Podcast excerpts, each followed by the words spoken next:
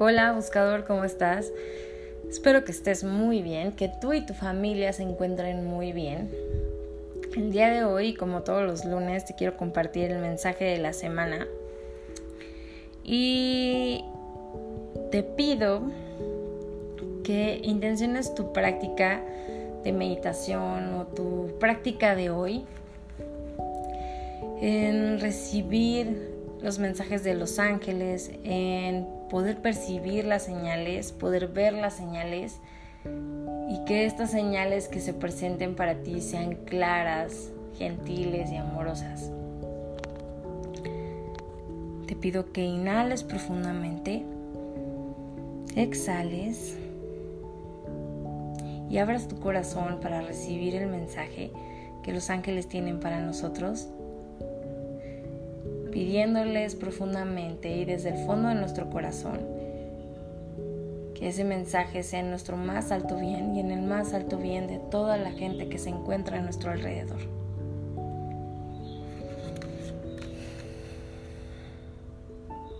Esta semana el arcángel que nos acompaña es Arcángel Azrael. Como eh, ya te he platicado, Arcángel Azrael es el arcángel que nos ayuda a abrir y cerrar ciclos. Siempre está cuando es necesario que cerremos un capítulo en nuestra vida o cuando estamos a punto de iniciar uno nuevo. Así que esta semana lo que nos invita a trabajar Arcángel Azrael es a soltar el sufrimiento. Y lo que él me dice en este momento es que recordemos que Dios o tu divinidad, como tú le quieras llamar, esa energía de la creación, en su finito amor por ti, en su finito amor por todos nosotros, por toda la humanidad, nos regaló el libre albedrío. ¿Y qué es esto? El libre albedrío es esa... Mm, es el poder decidir qué es lo que queremos hacer de nuestra vida. Es como si nos diera esa varita para poder nosotros decidir qué camino tomar. Y Él lo respeta y los ángeles también, porque es algo que Dios, o esta energía de la creación, como tú le llames, nos regaló. Por lo que Arcángel Azrael nos dice esta semana, si Dios te regaló el libre albedrío para que tú eligieras y decidieras lo que quieres experimentar, el camino que quieres tomar, los sentimientos que quieres guardar en tu corazón, ¿por qué has decidido o has elegido vivir en sufrimiento? ¿Por qué has elegido cargar costales y cadenas que te llenan de sufrimiento, de rencor, de amargura, de falta de perdón? Arcángel Azrael te dice, ¿por qué has decidido el camino difícil?